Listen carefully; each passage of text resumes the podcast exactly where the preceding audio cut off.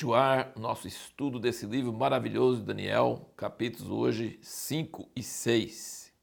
E nós perguntamos no último vídeo: é possível glorificar a Deus e agradar a Ele, mesmo quando seu juízo está sendo derramado sobre o seu povo? O livro de Daniel prova que sim. O livro de Esther também.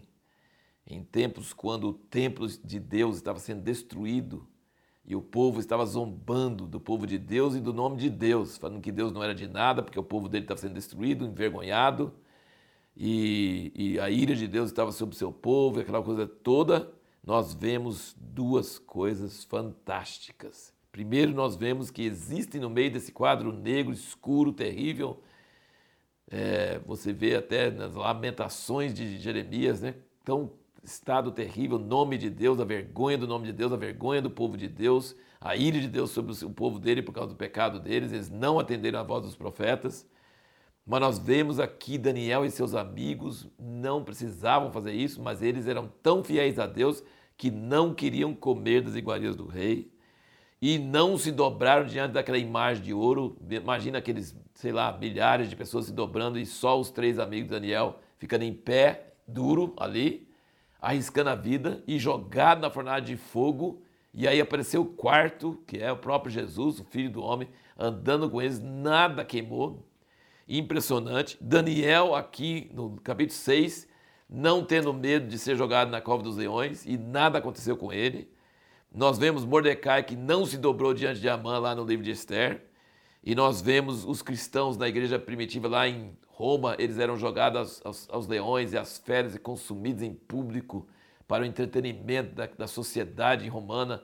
E nós vemos no Apocalipse 12 que isso vai acontecer de novo, que vai, servos de Deus vão morrer porque creem em Deus e não arredam o pé.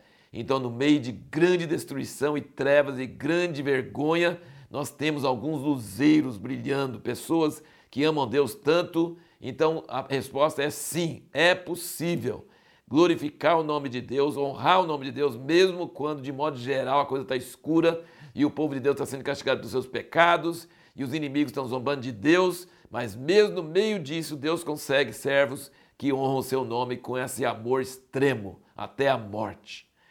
Mas tem uma outra coisa, duas coisas. A segunda coisa é que Deus honra essas pessoas. E Deus manda livramento. Deus livrou os amigos de Daniel do fogo, Deus livrou Daniel dos leões, Deus levantou, salvou todo o povo judeu na, na época lá da, do livro de Esther, né?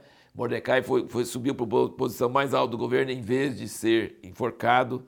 Então nós vemos que Deus honra seus servos, dá livramento miraculoso, dá graça para eles subir para posições altas no governo e ele dá revelação de sonhos, interpretação à presença de Deus. Então, existem luzeiros no meio das trevas, existem milagres, existe honra ao nome de Deus no meio de uma situação caótica, depressiva e totalmente negativa. É possível realmente servir a Deus de coração. Nós vimos isso lá no tempo dos juízes, com o exemplo da Ruth e o exemplo da Ana, a mãe de Samuel. Nós vemos que é possível brilhar servir a Deus, honrar o nome de Deus e santificar o nome de Deus no meio de uma situação muito escura e Deus honra isso.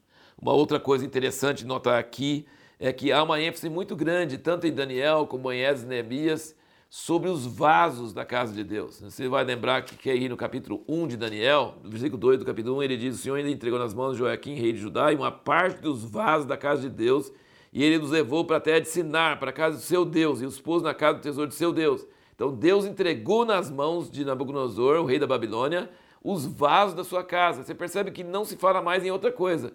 A arca, ninguém sabe até hoje onde foi parar, tá? Ninguém sabe onde a arca foi parar.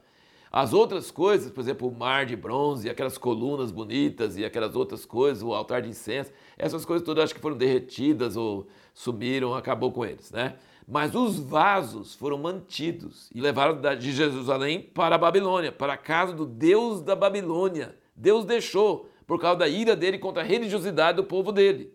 Só que aqui nós vemos no capítulo 7 que o Belsazar, que era filho né, de Nabucodonosor, ele foi pegar os vasos, estava todo bebendo lá, bebendo lá, e estava, então vamos trazer as vasos da, da, casa de Deus. E aí começou a eh, elogiar os deuses falsos ídolos, e Deus ficou irado, e apareceu aquela mão na parede escrevendo e chamaram Daniel e Daniel repreendeu o rei com dureza. Daniel tinha moral, já pensou para repreender o rei, porque ele dava blasfemando de Deus usando os vasos de Deus.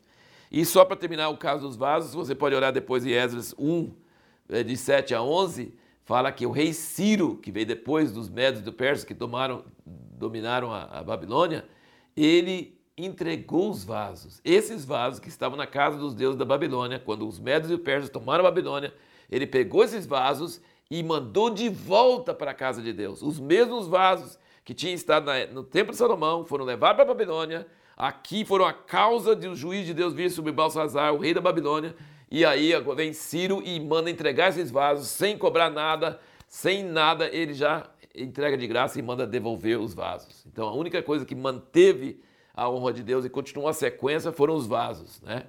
É coisa bem interessante, bem significativa. E no capítulo 6, você vê que você vê todos os, aqueles elementos que existem no, no, no alto do pico do poder de um império e que existe até hoje nas, nos governos, né? Você vê todos os elementos. Vamos citar alguns desses elementos aí que tinham lá.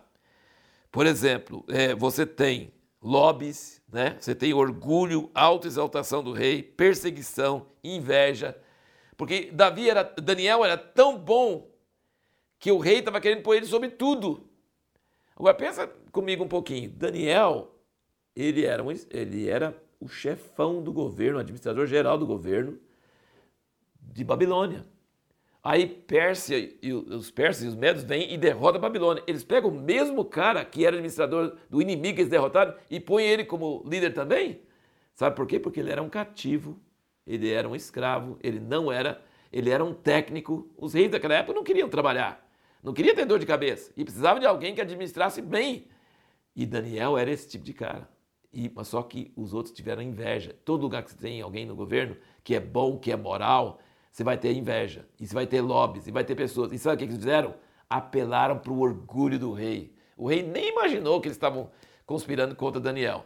O rei pensou, não, por 30 dias ninguém faz uma petição nenhuma para ninguém a não ser o senhor. Ele falou, é, beleza, aí é bom, né? aí é legal. Então eles apelaram para o orgulho do rei, os lobbies dos invejosos, certo?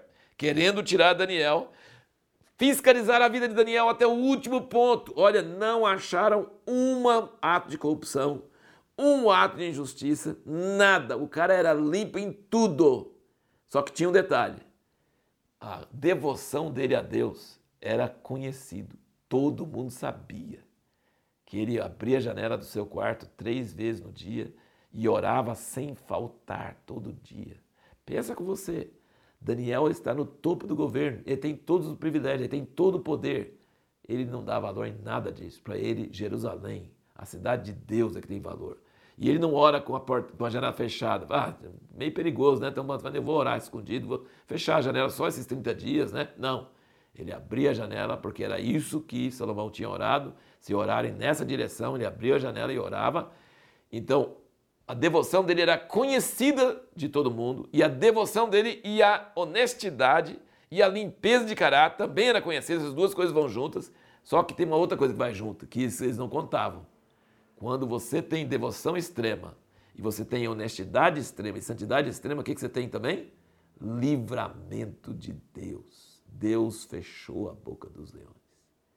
E aí quem se deu mal foi os lobistas, foi aqueles que foram lá que estavam invejosos. Foi eles e suas famílias e os leões que consumiram eles. Então, isso é uma história assim muito forte, muito grande e muito tremenda. E você vê como que é uma pessoa excelente brilha em impérios diferentes. Nessa época, Daniel, quando ele foi jogado no Copa dos Leões, ele era velhinho, era bem velho.